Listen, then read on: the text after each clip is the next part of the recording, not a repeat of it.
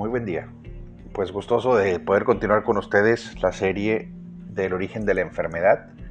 En este capítulo vamos a recibir información relacionada con la hipertensión arterial. Lo he titulado particularmente la otra cara de la hipertensión arterial porque tal vez todos los pacientes que ya tengan hipertensión y que han acudido a una consulta médica pues tengan la cara A de lo que es la hipertensión arterial. Yo vengo a ser un poco disruptivo y tratar de proponer una manera distinta de ver la enfermedad, tal vez una manera más comprensible, más humana, una manera que se asemeje más a la comprensión integral de la enfermedad, que nos deje saber qué es lo que en realidad nos está pasando, qué es lo que nuestro cuerpo está intentando decirnos a través de la enfermedad. Ojalá que este capítulo les guste, que le den mucho amor. Eh, yo estoy seguro que les va a dejar una manera interesante, a lo mejor algo, digamos, disruptiva, sin embargo que nos deja mucho para reflexionar y que nos da la oportunidad de poner en orden muchos aspectos de nuestra vida. Es así como vamos inicio a este capítulo, la otra cara de la hipertensión arterial. ¿Listos? Comenzamos. Imagina que ya seas un paciente que por primera vez acude a consulta, o seas un paciente que ya tiene tiempo intentando controlar su presión arterial, el caso es lo mismo. Necesitamos comprender cuáles son las causas de la hipertensión arterial. A mí me gusta iniciar en las consultas con mis pacientes explicándoles claramente cuáles son los órganos que integran de manera principal la gestión y el orden de los niveles de presión arterial en su cuerpo. Vamos a empezar con el órgano principal, digamos el corazón. Recordemos que el corazón es una bomba muscular, es una estructura muscular de cuatro cámaras, es decir, que tiene cuatro espacios en su interior y que cada vez que el corazón produce sus latidos, en realidad lo que está haciendo es empujar con toda su fuerza, y vaya, que debe tener mucha fuerza porque todo el corazón es un músculo, empuja la sangre fuera de sí y la dirige hacia todo tu cuerpo. Imagina que el corazón, que es una estructura que tal vez tiene el tamaño de tu puño cerrado, es capaz de llevar sangre hasta tu cerebro y al mismo tiempo es capaz de llevar sangre hasta el dedo chiquito de tu pie. Con esa fuerza es capaz de empujar volumen tu corazón. Sin embargo, tu corazón transporta la sangre a través de unas carreteras que recorren todo tu cuerpo. Estas carreteras son tus arterias. En tus arterias, en su interior, viaja la sangre hacia todo tu cuerpo. Entonces recapitulemos. El corazón tiene una contracción. Con esa contracción empuja con fuerza la sangre y la sangre viaja por todo tu cuerpo. El tercer órgano involucrado para fines de este ejemplo, pues obviamente va a ser la sangre. Acabamos de hablar de él. La sangre es un líquido vital en nuestro cuerpo. La sangre contiene glóbulos rojos, que son los que le dan ese color rojo a la sangre porque los glóbulos rojos en su interior contienen una estructura que se llama grupo M. Y esa estructura que se llama grupo M, en realidad, pues está compuesto principalmente de hierro. Y el hierro resulta dar esa tonalidad roja. El grupo M sirve para transportar principalmente el oxígeno.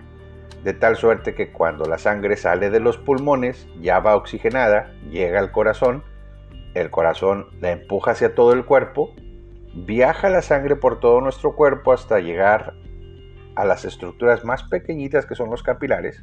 Después de los capilares regresa la sangre hacia nuestro corazón a través de las venas del corazón, sale la sangre hacia nuestros pulmones para oxigenarse porque pues en ese recorrido eh, la sangre ha perdido su oxígeno depositándolo en las diferentes células de nuestro cuerpo. Y entonces cuando viaja a los pulmones vuelve a oxigenarse en nuestros alveolos a través de un proceso que se da precisamente en esa estructura del pulmón, que, es la estructura mínima funcional, que es el alveolo, y luego regresa nuevamente la sangre a nuestro corazón para ser bombeada una vez más a todo nuestro cuerpo. muy a grandes rasgos, esa es una explicación de la micro y la macrocirculación, de cómo funciona el sistema circulatorio y de la importancia que tienen en este proceso nuestras arterias, nuestro corazón y nuestra sangre. No creo que, haya alguna duda, creo que debe, debe quedar bastante claro el, el proceso. Sin embargo, si hay dudas, por favor me escriben para irlas aclarando poco a poquito. Entonces, ya explicado este sistema, vamos a ver qué sucede cuando este sistema está fallando y cómo es la hipertensión. Bien clarito. Sucede que podemos tener factores que hagan que nuestro corazón piense que en nuestro cuerpo no se está recibiendo suficiente presión y nuestro corazón haga demasiado esfuerzo para empujar esa sangre fuera de sí. Cuando esto sucede, la presión arterial ustedes saben que se divide en dos números un número, que es la presión diastólica, que es la fuerza con la que el corazón empuja la sangre fuera de, sí. Y, perdón, creo que me he distraído un poco. Volviendo, la presión sistólica es el número más grande, sería el más parecido al 120. Y este número habla de la fuerza con la que el corazón empuja la sangre fuera de sí. Y posteriormente la presión diastólica, que podría ser el número más pequeño, a lo mejor el más parecido al 70 o al 80. Y este número marca la fuerza con la que la arteria aprieta la sangre para que pueda continuar su camino.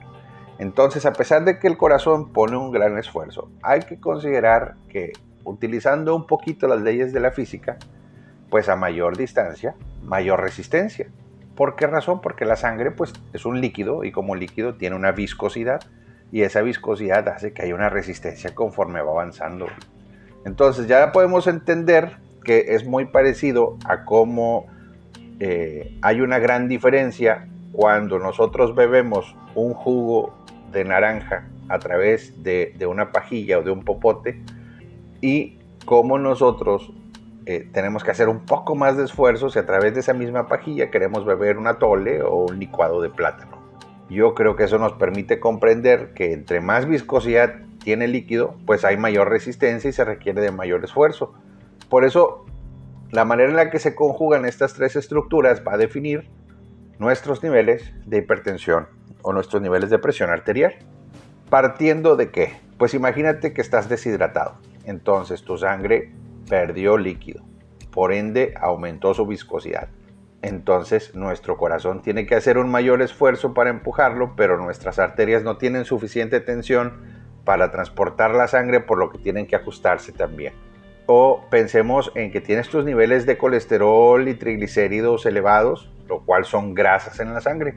Entre más grasa hay en la sangre, estoy seguro que aumenta también su viscosidad, además de que aumenta el riesgo de que formes placas de ateroma en tus arterias que hacen que se pongan duras y no se puedan ajustar a los diferentes niveles de presión que se van a manejar. Recapitulando, si tú tienes niveles de colesterol, triglicéridos elevados, lo que va a suceder es que tu sangre está más viscosa, por ende tu corazón tiene que esforzarse más y tus arterias tienen que ajustarse más y en su efecto también pueden formar sarro por dentro que impidan que su arteria pueda hacer una buena función para compensar la presión arterial, valga la redundancia. Yo creo que sin, sin un pizarrón, sin una imagen, eh, eh, voy a confiar muchísimo en su imaginación para poder comprender lo que estábamos platicando. Pero en realidad y, a grandes rasgos ese es el funcionamiento. Yo creo que la mayoría estaríamos de acuerdo en que sería una forma muy general de explicar la hipertensión desde una perspectiva a lo mejor fisiológica. Está interesante, está padre, pero yo siempre creo que mis pacientes no estudiaron medicina, que para mis pacientes es importante explicarles eh, de forma general y comprensible, comprensible eh, lo que queremos decir y lo que necesitan saber sobre su propia enfermedad. Pero creo también que como doctores necesitamos estar comprometidos con nuestro paciente y poder brindarle información que les diga, bueno, ¿qué hago para controlar mi hipertensión? Y yo estoy eh, seguro que todos eh, hemos recibido comentarios, como sabes que, pues tienes que bajarle a la sal, y esto es correcto. Necesitamos regular nuestros niveles de sal en la dieta, porque recordemos que la sal retiene líquidos y a mayor volumen, mayor presión. Luego, tendríamos que manejar eh, otras recomendaciones como el cuidar las grasas y acabamos de explicar el por qué necesitamos cuidar las grasas en la dieta. Y también podríamos caer en recomendaciones como alejarnos del tabaco o alejarnos del alcohol. Ambas sustancias producen que la arteria se apriete un poquito y al apretarse la arteria aumenta la presión arterial. De igual modo el café. El café también produce vasoconstricción, quiere decir que la arteria se aprieta más y eso hace que el corazón requiere esforzarse más para empujar la sangre. ¿Por qué? Imagínate que tienes unas arterias que tienen una capacidad de manejar un líquido. Pongámoslo en física y, y en un recipiente. Tú tienes una botella que a esa botella le cabe un litro de volumen. Pero cuando tú tomas café, cuando tú bebes alcohol o bien cuando tú fumas, este recipiente se aprieta y se hace un poco más pequeño. Entonces ya no le cabe el mismo litro de volumen ahí. Pero tu cuerpo necesita recibir ese litro. Entonces el que va a tener que compensar esa presión que hay sobre ese líquido es el corazón. Porque cada vez que el corazón quiere empujar la sangre fuera de sí, se va a topar con que hay mayor resistencia. Porque el recipiente está apretadito. Y yo creo que con ese ejemplo podemos comprender por qué sufre el corazón, por qué los pacientes que tienen presión arterial elevada de pronto hacen una cardiomegalia, lo cual quiere decir que el corazón se hipertrofia o se hace más grandote para poder compensar. Y no es que se haga más grandote porque tenga más volumen adentro. Se hace más grandote porque acordémonos que es un músculo y que si ejercitas un músculo y le pones mayor fuerza, el músculo se hipertrofia, se hace más grande entonces se hace, se hace más fuerte. Y esa es la forma por la que, o la razón por la que el corazón crece. Porque necesita de más fuerza para empujar la sangre hacia afuera. Porque afuera, pues no dejan pasar la sangre la misma presión que la arteria está ejerciendo. Hay comentarios como que a, lo mejor por cada cigarrillo que nosotros consumimos, pues hay una hora de vasoconstricción. Es decir, tu, arteria se aprieta una hora. Un paciente que fuma 20 cigarros al día este, pues ya su arteria ni siquiera se aprieta y además se quedó apretada para siempre. Y esa es la razón por la que los fumadores a largo plazo tienen más riesgo y más problemas de tener eh, enfermedades cardiovasculares.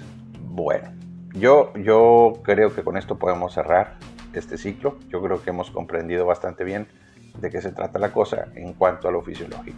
Pero les explicaba hace un momento que también me gusta penetrar un poquito más allá las membranas del conocimiento y dándole seguimiento a esto que les he venido platicando, de que necesitamos estar en perfecta sintonía y relación en cuanto a la información que le brindamos a nuestros pacientes sobre su enfermedad, en cuanto a cómo funciona el hardware, que es lo que acabamos de hablar, y ahora entremos al tema de cómo funciona el software, que es a donde vamos a empezar a platicar.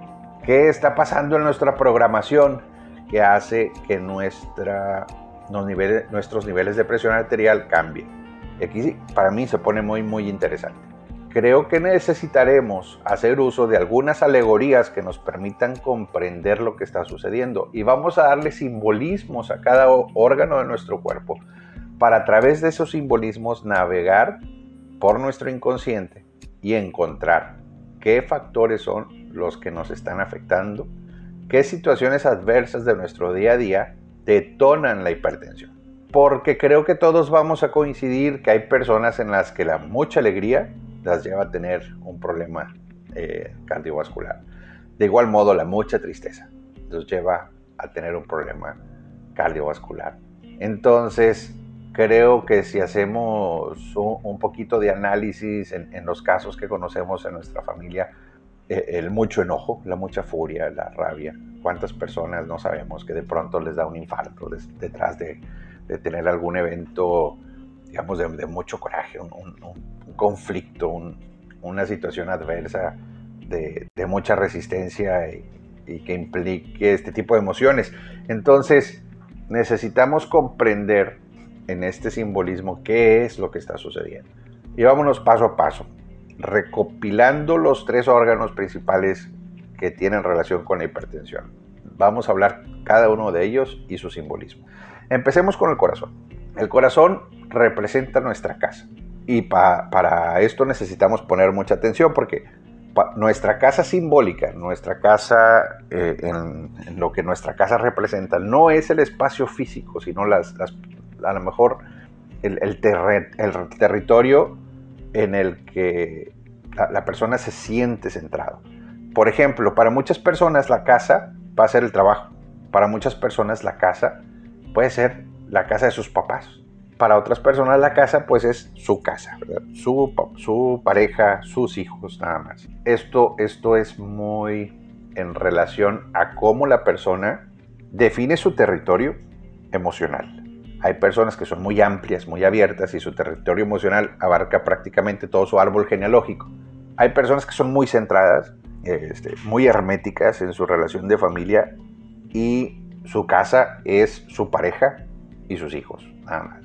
Hay personas que su casa representa el ambiente laboral y, a lo mejor esa no sería la mejor programación, pero pues existen, existen y, me ha tocado atenderlas. Entonces, en este contexto necesitamos definir para mí, para cada uno de nosotros, qué es mi casa y comprender que cualquier desbalance, cualquier conflicto, situación adversa, eh, tensión emocional que exista o cualquier exceso de sentimiento o emoción en relación a alguna situación o circunstancia que se esté viviendo en la casa va a afectar mis niveles de hipertensión en relación a la afectación que mi corazón sufra en, en relación. Esto es en cuanto el corazón. En cuanto a las arterias, creo que como la enfermedad se llama hipertensión arterial, hay mucha relación en cómo está funcionando la arteria, por ende hay mucha relación con el simbolismo detrás de la arteria. Por eso me gusta agruparlas en las tres principales letras D. La principal letra D, D, D, D, sí, como, como D de dedo. La principal letra D va a ser D de distancia. Por ejemplo, cuando hay alguien que está lejos de casa y que nosotros quisiéramos que estuviera cerca de nosotros, por ejemplo, cuando alguien se va a ir de la casa y no quisiéramos que se fuera nunca. Digamos, un papá que su hija predilecta va a viajar a otra ciudad a estudiar. O una mamá que su hijo primogénito se va a casar. O digamos que por cuestiones de trabajo tiene que irse a vivir a otra ciudad o a otra parte. Ese, ese conflicto de sí, entiendo que se tiene que ir, pero quisiera que no se fuera y se quedara para siempre conmigo esa es una D de conflicto de distancia. O por ejemplo, puede funcionar al revés. Es, híjole, ya no te aguanto, ojalá que te fueras. Por ejemplo, cuando hay problemas de pareja y entonces la tolerancia se va haciendo cada vez menor y queremos separarnos totalmente, pero luego nos ponemos a pensar en nuestros hijos, en otras situaciones, eh, a, lo mejor incluso en, cuestiones de intereses o, cuestiones económicos, o es que si me voy, ¿quién me va a mantener? Eh, o es que si me voy tengo que partir mi patrimonio. Entonces decidimos quedarnos nuevamente. Estamos en una bomba en la que queremos irnos lejos y a otra parte, pero no nos podemos ir y nos tenemos que quedar. Esta es una D de distancia. Eh, a veces pongo con ejemplos y, recuerdo cuando todavía le daba un poquito más de proyección al blog que tenía en relación a, estos temas, haber puesto una imagen en donde la suegra está viviendo en la casa, porque ese es otro clásico ejemplo. Si vivimos en casa de los suegros o si los suegros viven en nuestra casa, eh, bueno, pues yo creo que la cultura mexicana ha sido muy rica en, estos simbolismos y, siempre tienen el, pues no sé, la, la alegría de hacer estos refranes que quedan para siempre, ¿no? Y siempre hemos dicho cosas como eh, el muerto y el arrimado a los tres días apestan. Y, eso está muy arraigado en la, cultura latina, en la cultura mexicana y, me, parece bien, bien cómico nuestra manera de abordar estos temas. Pero a final de cuentas estamos hablando de este conflicto particularmente, ¿verdad? Si estamos viviendo en casa de alguien más, no es nuestra casa, primero no es nuestro territorio y tenemos un conflicto de distancias. A lo mejor tenemos una gran necesidad y por eso estamos ahí, sin embargo no queremos estar ahí. Y esa, esa es otra D, que es la D de distancia. Nos queremos ir lejos, no nos podemos ir, tenemos que permanecer un rato ahí. Entonces, estos conflictos los vamos a englobar en la primera letra D, que es la D de distancia, y nos van a ayudar a conservar o a, comprender más bien eh, el conflicto de distancia que puede generar hipertensión arterial. Dejar pasar dentro de la D de distancias, pues convertirla ligeramente, tal vez con alguna pequeña modificación, en una D de duelo. Porque no es el mismo conflicto el que viven aquellas personas que han perdido un ser querido, que han perdido papá, que han perdido mamá, que han perdido algún hermano. Siempre buscan eh, tener este contacto con la persona que ya no está con nosotros, con la persona que se fue. Buscan la pérdida y tratan de mantener siempre la idea o la convicción de que algún día estos familiares que ya no están más con nosotros van a regresar o tratan de mantener la idea vigente de que están dormidos o que están en un viaje muy largo. Es difícil y consume demasiada energía mantener estas ideas incorrectas sobre una realidad que es ineludible. Hemos perdido a alguien que amamos. Y el no confrontar esa realidad produce un desgaste impresionante en nuestro cuerpo y es un generador día tras día de hipertensión. No lo podemos dejar fuera de la ecuación. Pasamos a la siguiente letra D. Y esta siguiente letra D es la D de decisiones. Decidir. Y esta es bien importantísima. Imagina lo siguiente, tienes un proyecto, tú tienes en tu cabeza algo, algo una idea que brotó, que brilló, que la destacaste de los demás y dijiste, esto puede ser posible. Y a lo mejor es una idea de negocio, a lo mejor es una propuesta para tu familia, a lo mejor es una, una propuesta en tu trabajo, pero luego entra ese sentimiento de, no, es que, o sea, no, no, no te van a tomar en cuenta. O no, no, es que no, pues no, no lo vas a lograr. O no, ¿sabes qué? O sea, ni para qué hables, güey, vas a hacer el ridículo. Entonces, esta situación en la que tienes una idea y, y, tu interior te dice, es que sí es una buena idea, o sea, es, una idea brillante, o sea, trabaja, proyecta, o sea, dile, y luego tienes esta contraparte que no te permite hacerlo por, protección, porque no quiere que te vaya mal, porque no quiere que hagas el ridículo, porque pues es tu ansiedad ahí queriendo cuidarte y no te deja brillar. Entonces tienes una D de decisión y esa D de decisión eh, nos va a obligar en algún momento a mantener esta tensión entre lo que yo creo que sí se puede, pero luego no se puede. O digamos cosas más serias como eh, tienes una invitación a un negocio millonario que pone en riesgo tu patrimonio, cumplir o no cumplir, eh, o que se logre o no se logre el negocio, es una inversión grandísima que te podría dejar en la calle o te podría proyectar a otro nivel. O digamos, eh, vas a comprar una casa, o digamos, vas a comprar un coche, o digamos también vas a casarte, o bien vas a divorciarte, o digamos quieres renunciar a tu empleo ¿O qué tal si nada más pues quieres independizarte, salirte de tu casa y vivir tu propia vida? ¿O quieres cambiar de carrera? ¿Te diste cuenta que no era lo que esperabas, que pues no te está yendo mal, pero no hay pasión en ti y quieres cambiar de carrera?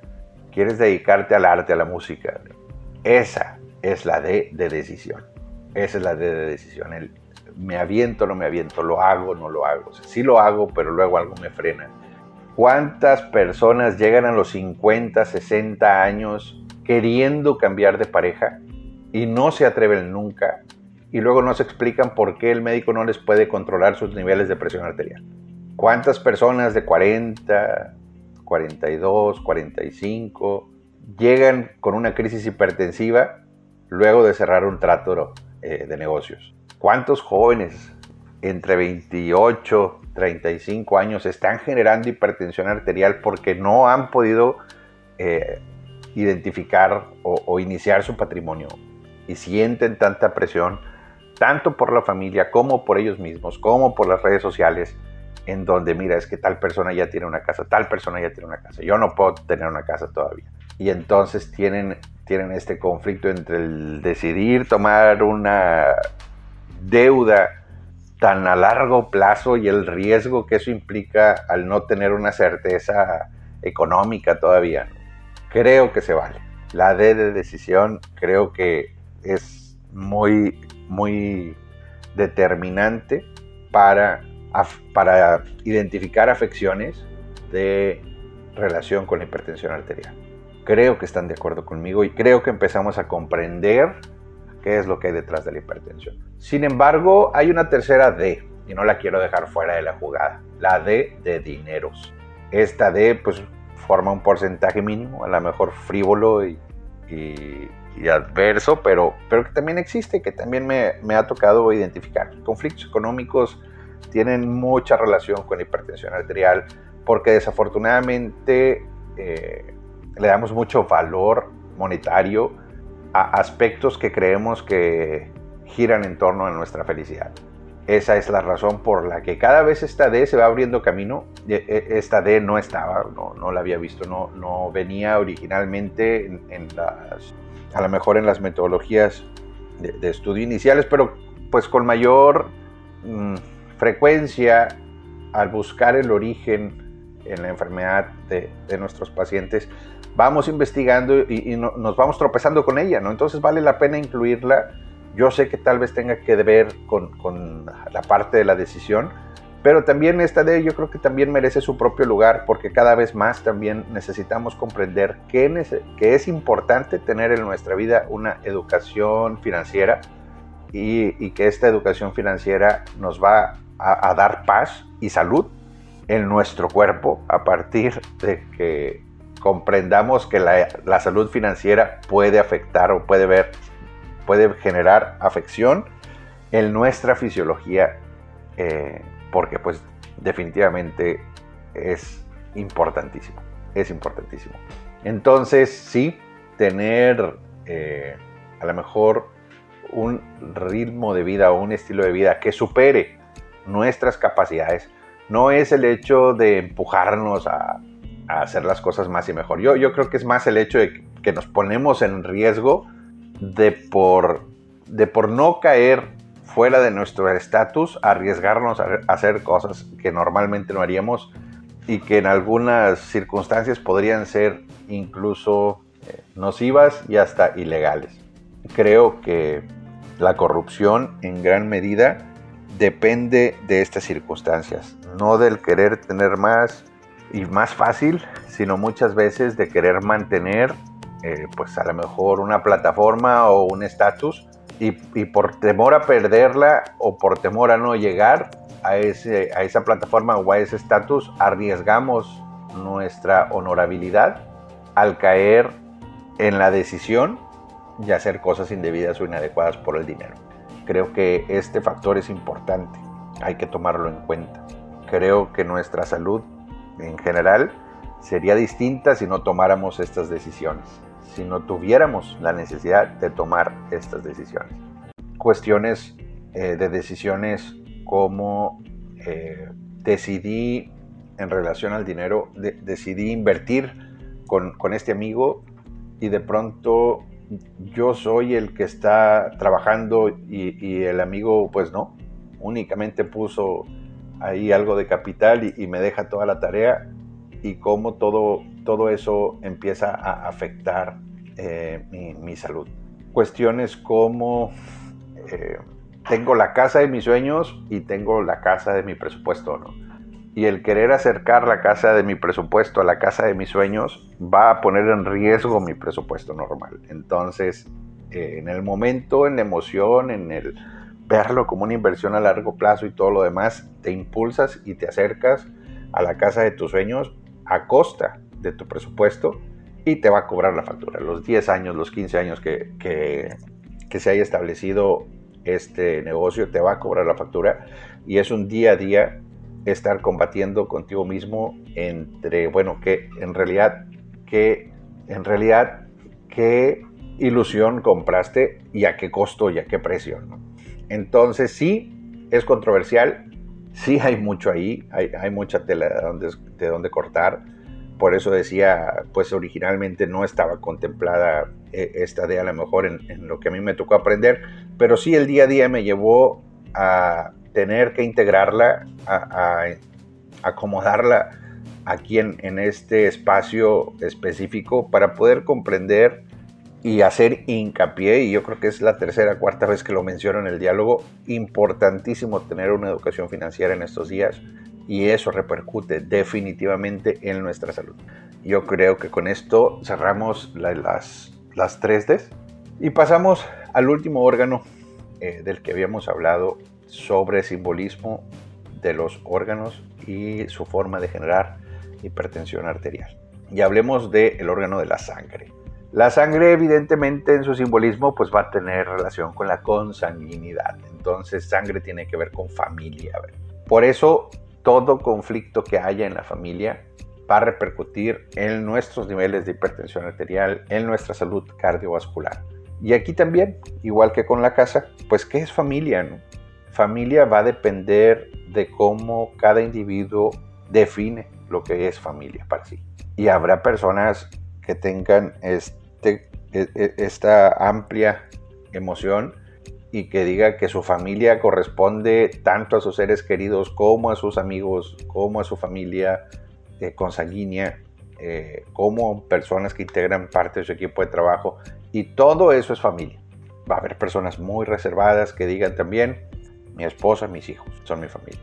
Habrá personas que no tienen relación con su familia biológica y han generado una familia aparte en su círculo social, en su vínculo amistoso, y esa es su familia y eso es lo que en realidad le preocupa, no, no lo de afuera. Entonces este factor también dependerá de cada individuo, dependerá de cómo piensa, de cómo hace sinergia en su entorno, y estoy eh, muy, muy seguro que no será difícil comprender que si de pronto alguien en la familia tiene una enfermedad, que si de pronto alguien de la familia tuvo un conflicto, creo que quien más sufre de lo que le pasa a la familia son las personas que ocupan el lugar de, mayor edad, por ende de mayor autoridad en la familia. Y me voy, a, me voy a inclinar hacia papá. Sin embargo, y con mayor carga, diré mamá. Porque a pesar de que diga eh, todo mundo piense, todo mundo que estamos viviendo un patriarcado, yo creo que quien, quien tenga esa noción del, del mundo eh, tal vez lo que ha, tenido es una gran deficiencia de mamá. Porque en realidad estoy seguro que mamá, y es una mamá quien mueve los hilos del mundo, porque las decisiones más difíciles, las decisiones más controversiales de la familia siempre giran en torno a mamá. Porque es la fuente de protección, porque es la fuente de sabiduría, porque mamá es todo amor siempre y también esto lo veo reflejado en los casos clínicos. Yo estoy seguro que eh, la estadística no me va a dejar mentir. Mayormente mujeres eh, por encima de los 55 años de edad eh, llevan la mayoría de los casos clínicos de hipertensión y gira en torno a todo esto que mamá vive, ¿verdad? Todos esos conflictos que tiene mamá. No quisiera que los hijos se pelearan, mamá no quisiera que que los hijos se divorciaran, mamá no quisiera que los hijos se enfermaran, mamá no quisiera que los nietos sufrieran.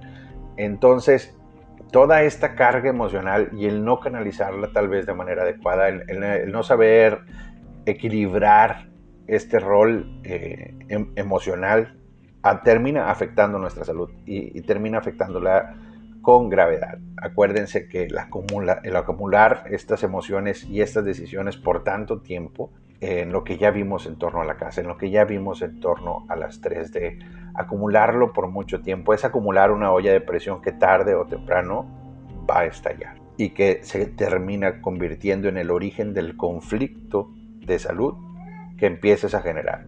Creo que no es únicamente algo que tenga que ver con mamá, como ya dije, papá también juega un rol importante.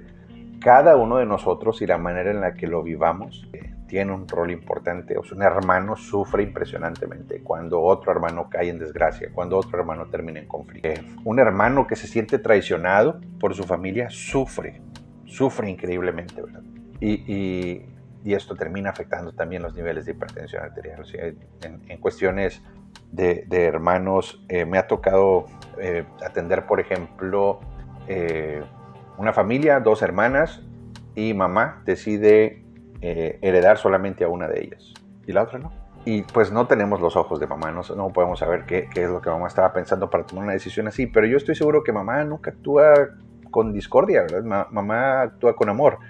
Y creo que mamá simplemente está intentando dar una lección desde su perspectiva, pero desde la perspectiva de los hijos, pues no, no se comprende, ¿verdad? Y solamente hay dolor y solamente hay eh, pues rencor y, esto nos ciega y no nos deja ver lo que hay detrás.